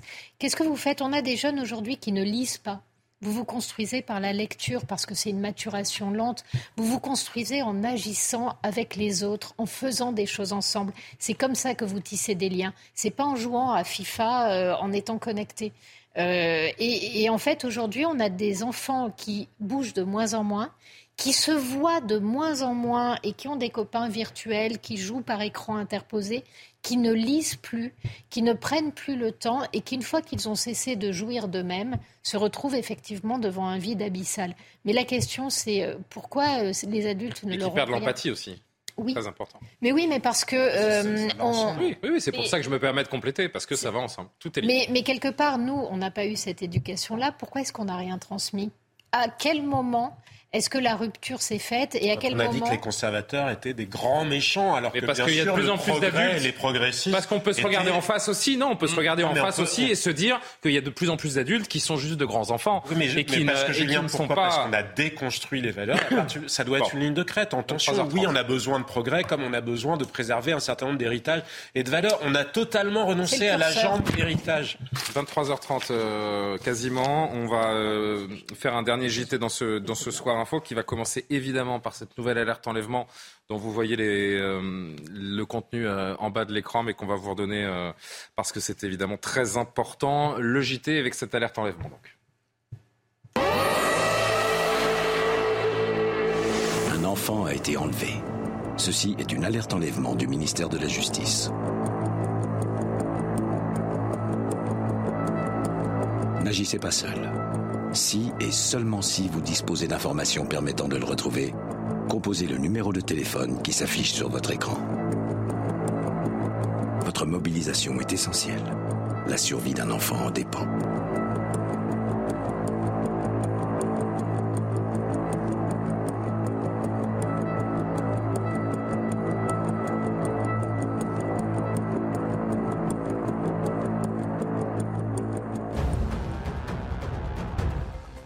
Yael Brand-Pivet va faire barrage à l'examen de la mesure d'abrogation des 64 ans programmée demain dans l'hémicycle. La présidente de l'Assemblée nationale dit appliquer la règle, rien que la règle. Le reste de la proposition de loi portée par le groupe Lyot pourra quand même être examiné. La gauche dénonce un coup de force inacceptable. Un trafic international de stupéfiants démantelé. Il se situait entre l'Espagne et le sud de la France. Neuf personnes ont été écrouées. Certaines personnes sont connues dans le narco-banditisme. Près de deux tonnes de cannabis ont été saisies, selon la justice. Et puis direction les États-Unis pour euh, Lionel Messi. La star argentine va signer à l'Inter Miami, un club qui appartient en partie à David Beckham. Le septuple Ballon d'Or a annoncé son transfert à la presse espagnole. Il a par ailleurs indiqué qu'il n'était pas heureux à Paris. Non, enlève-moi. Non, non. De retour, de retour pour Soir Info. Ils sont euh, très dissipés, très bavards ce soir. Il nous reste euh, une dizaine de minutes pour évoquer cette médiathèque d'un quartier sensible de Nîmes qui est fermé. Fermé pourquoi? À cause du euh, trafic de drogue. Les agents de la médiathèque subissent depuis plusieurs mois de la pression, des pressions de la part des, trafiquants. Les autorités ont décidé de réagir. La CRS 8 devait arriver en renfort euh, aujourd'hui. Sur place, les explications Vincent Fernandez avec leurs parents. À peine arrivé à Nîmes, la CRS 8 prend possession du quartier Pissevin. Contrôle, fouille, le chien renifleur est attiré par le sac d'un jeune homme. À l'intérieur, du tabac et des résidus de cannabis. Le gendarme le verbalise. Mais il n'y a pas de conso. Si il y a des résidus, vous êtes consommateur. Oui, vous êtes consommateur, c'est une AFD pour consommation. Ce secteur sensible est gangréné par le trafic de drogue. Les prix des stupéfiants vendus sont même affichés sur certains murs du quartier. Depuis plusieurs mois, la pression s'est accentuée pour les habitants et les personnes qui travaillent ici à tel point que la médiathèque a dû fermer ses portes jusqu'à nouvel ordre. Les salariés de l'établissement étaient fouillés avant d'entrer dans le quartier. Ils ont même été filmés et photographiés au travail. Une situation intenable pour cette habitante. Il y a les dealers qui sont partout là, moi je les vois tout le temps. Hein. Moi je veux sortir d'ici, mais c'est qu'un souhait, je souhaite. Je reste, c'est un rêve pour moi. Chaque fois on entend des Kalachnikov, des trucs. Moi j'ai peur. L'intervention de la CRS 8 apporte déjà des résultats, selon Jean-Pierre Sola, commissaire général. On a interpellé donc un individu avec des stupéfiants. On va réaliser un certain nombre d'amendes forfaitaires délictuelles par rapport à la détention donc, de stupéfiants et même un individu avec une fiche de recherche qui a été euh, donc interpellé. La quarantaine d'agents de cette compagnie spécialisée dans les actions coup de poing en milieu urbain restera au moins jusqu'à lundi. La réouverture de la médiathèque n'a pas encore été annoncée.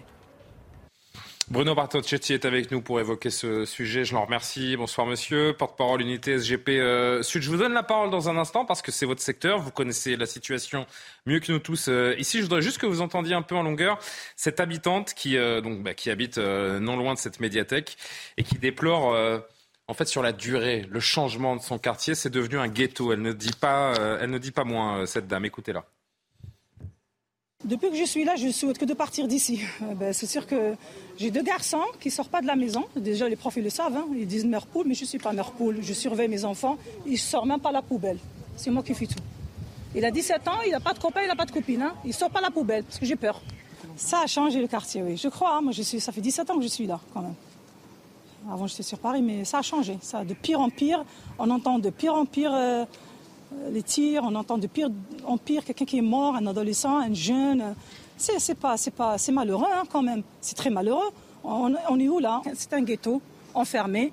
Les gens sont un peu. C'est comme une, dire, comme le Vatican vit sur une petite ville ici. Il y a personne qui, tu peux pas fréquenter ou Bruno Bartocchetti, c'est terrible et, c'est régulièrement qu'on entend ce type de discours d'habitants qui sont dans des quartiers sensibles, qui se sentent euh, pris à la gorge, c'est le cas de le dire. Et là, donc pour les, agents de cette médiathèque, la solution pour les protéger, c'est de fermer. Franchement, c'est vu de, l'extérieur, encore une fois, et c'est pour ça qu'on voulait vous entendre, mais ça ressemble à un terrible échec, à un, recul de l'État, tout simplement. Encore une fois, j'ai envie de dire. Oui, bonsoir. Alors, euh, c'est un échec malgré des résultats euh, probants hein, en matière de, travail, de, police et, de sûreté départementale qui, démantèlent des réseaux, mais des réseaux qui restent des petits commerces, on va dire, puisque juste en préambule, vous avez parlé d'un démantèlement de stupéfiants à l'international, et c'est comme ça qu'on peut faire mal justement aux stupéfiants. À partir du moment où on touche le petit commerce, euh, renaît aussitôt. Voilà. Ça, c'est le premier point. C'est-à-dire il faut donner beaucoup plus de moyens, bien sûr, aux enquêteurs pour travailler. Ensuite, comme ça a été dit et comme vous le soulignez très justement dans ce reportage, euh, aujourd'hui, on doit aller plus loin, on doit pénétrer davantage ces, secteurs, ces cités. Je parle de la police, même si nous avons des patrouilles, c'est largement insuffisant. La CRS 8 qui arrive va donner des résultats sur 4-5 jours, mais après on va retrouver notre quotidien. Donc il va falloir aller beaucoup plus loin, c'est-à-dire nous donner les moyens pour aller euh, beaucoup plus en profondeur, mais pour la sérénité de la population. Il y a deux sujets. Hein. Il y a démanteler les réseaux, ça c'est une chose, et c'est plutôt invisible au vu de la population. Il y a aussi les sécuriser, donc il faut être beaucoup plus présent et nous permettre. Et comment vous, vous dites, pardon de vous couper, Bruno Bartoschetti, mais vous dites euh, la CRS 8, elle va rester 4-5 jours, ça va aller pendant euh, ce temps-là, et ensuite il faudra aller plus loin. Mais c'est quoi aller plus loin? Qu'est-ce qu'on répond à ces habitants? Comment on va gagner durablement cette guerre? En mettant du bleu à pied dans les quartiers tous les jours? Absolument. Parce que c'est ce qu'ils demandent, ces gens-là. Ben, ils ont raison de demander. Nous aimerions répondre justement à leurs attentes. Seulement, même si nous avons eu des renforts à Nîmes, c'est largement insuffisant. Il faut aller. C'est pas parce qu'on va avoir en septembre prochain 15 euh, flics de plus à Nîmes qu'on va résoudre le problème. Donc, il faut vraiment aller plus loin, pénétrer ces quartiers avec des effectifs, être effectivement en voiture, à pied et je peux vous garantir qu'on va pouvoir sécuriser la population. Donc ça demande des moyens. L'État doit nous donner encore un peu plus de moyens pour cela.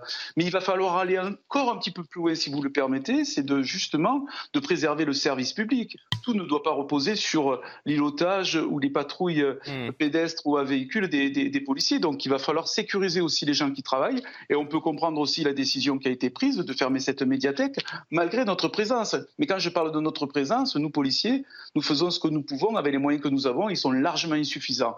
Après, il y a d'autres sujets, le plan d'urbanisation qui, est à revoir. Bon, c'est des vastes sujets, mais j'insiste bien, c'est un sujet qui doit être vraiment travaillé sur du long terme parce que cette bombe à retardement qui nous pète dans les, dans les mains aujourd'hui à Nîmes, comme à Montpellier, comme à Marseille, comme à Cavaillon, euh, ça fait quand même des décennies que nous tirons le signal d'alarme. Et voilà où on en est aujourd'hui. Donc, il y a tout ce chemin à refaire avec le travail, dans un premier temps, de la police, bien évidemment, en se montrant présent, en permanence et certainement pas donner l'impression que le territoire appartient à ces voyous qui de toute façon euh, réagissent parce que nous sommes présents et parce que nous démantelons des, réseaux, mais des petits réseaux qui renaissent aussitôt. Vous voyez, c'est quand même de l'à peu près pour l'instant. Il va falloir, j'insiste bien, et sur un plan judiciaire et sur un plan de présence policière, beaucoup plus de moyens. Ça doit être la priorité aujourd'hui de notre État. Il y, a, urgence, en effet. Merci beaucoup, euh, Bruno Bartoschetti, porte-parole l'unité SGP Sud.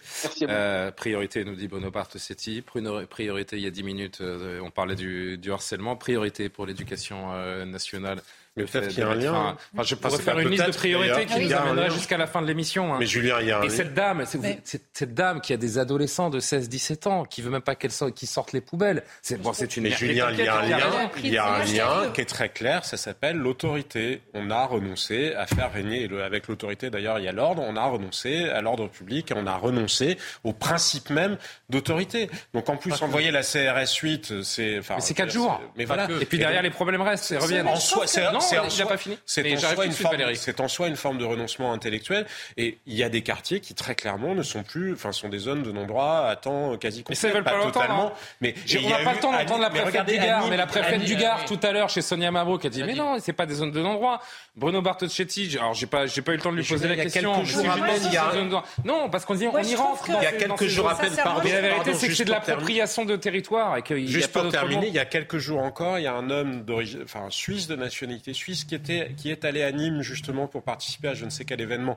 On, l'a pris pour un policier parce qu'il n'avait pas une tête à faire euh, être euh, du quartier, mais il était euh, complètement. mais il y a un journaliste également de M6. Vous j'en profite un journaliste de M6. J'en profite pour dire, s'il vous plaît, il y a un journaliste d'M6 qui a violemment été agressé hier en reportage sur place. trois personnes sont été placées en, en, garde à vue. On pense, on pense à notre confrère donc qui, comme le veut la, la, formule, a passé un très mauvais moment. Donc donc tabassé par, par des jeunes dans ce coin-là.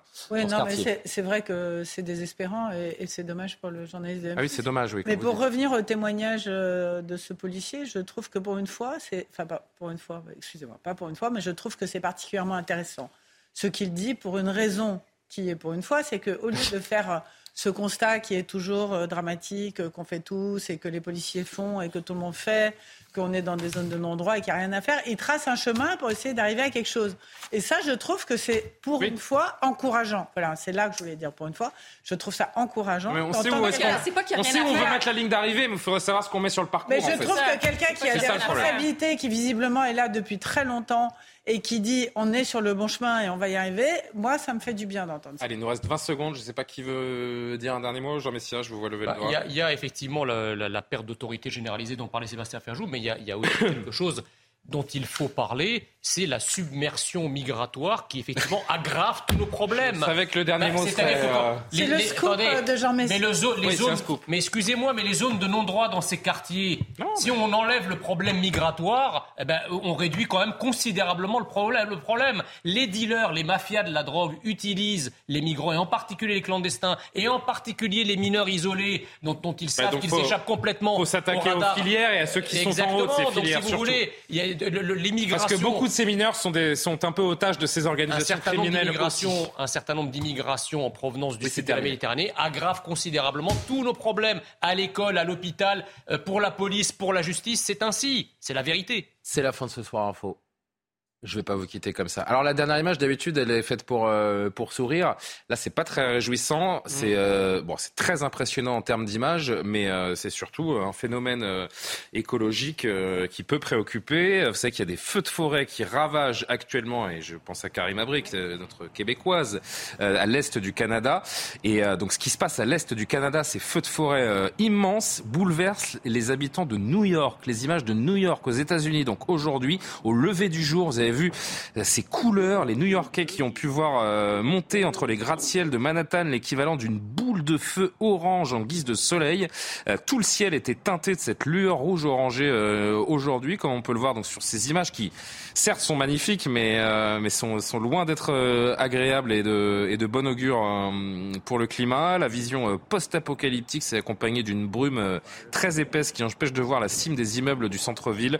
La fumée des incendies au Canada est donc considérablement dégrader la qualité de l'air de New York. C'est encore le cas euh, à l'heure où on se parle. Les autorités qui ont invité les personnes fragiles, comme les enfants, les seniors d'ailleurs, à rester chez eux la faute du boulot. Et ça, regardez, tiens, nous sommes là. Alors, c'était des images enregistrées ce matin, et là, ce sont des images en direct. Les agences, euh, je crois, je pense que c'est l'agence Reuters là qui nous permet d'avoir, euh, en effet, l'agence euh, Reuters qui nous permet d'avoir ces images en direct de, de New York. Peut-être juste en 10 secondes. Je ne sais pas si on peut se permettre 10 secondes de commentaires de Karima. Non, mais c'est catastrophique. Et moi, je pense à mes compatriotes au Québec. En ce moment, il y a des pompiers. vous pouvez imaginer, il y a tout un arsenal de gens qui sont là-bas à essayer d'éteindre ces feux. C'est une catastrophe écologique, et ça nous fait penser, bien sûr, à ce changement climatique et quelle réponse on va donner à tout ça. Mais en ce moment, il y a des gens qui luttent et c'est aussi une catastrophe même sanitaire parce que la qualité de l'air elle est catastrophique. C'est terrible, c'est de l'air toxique et c'est pour ça que je le disais, les autorités euh, new-yorkaises qui déconseillent aux personnes fragiles, aux enfants, d'aller dehors euh, euh, ces, prochaines heures et les, et les heures passées. Bon. Photo boulot. Si ça pouvait faire prendre conscience aux Américains de la nécessité. C'est la faute aux incendies. Si ça pouvait faire prendre conscience aux responsables américains de l'urgence climatique, ça serait un mal pour un bien. Certes. Voilà pour euh, ce petit bateau là. voilà pour ce petit bateau. C'est en direct ça, Lumna hein Le bateau plus. Elle va rentrer Lumna parce que je, suis en retard, mais elle, elle, a pris son. a pris son train. Merci les amis euh, d'avoir participé à cette émission. Merci aux téléspectateurs. Merci euh, donc à Lumna Daoudi qui prépare cette émission. Simon Guillain pour l'édition de la nuit. À demain, bonne nuit.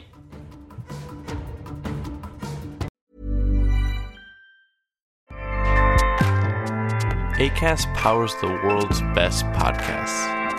Here's a show that we recommend.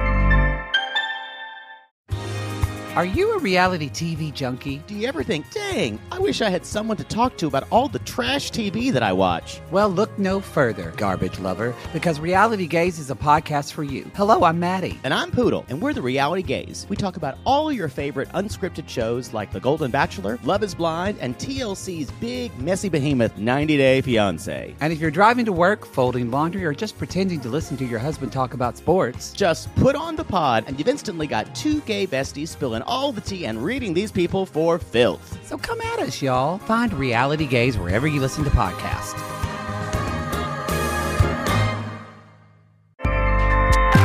ACAST helps creators launch, grow, and monetize their podcasts everywhere.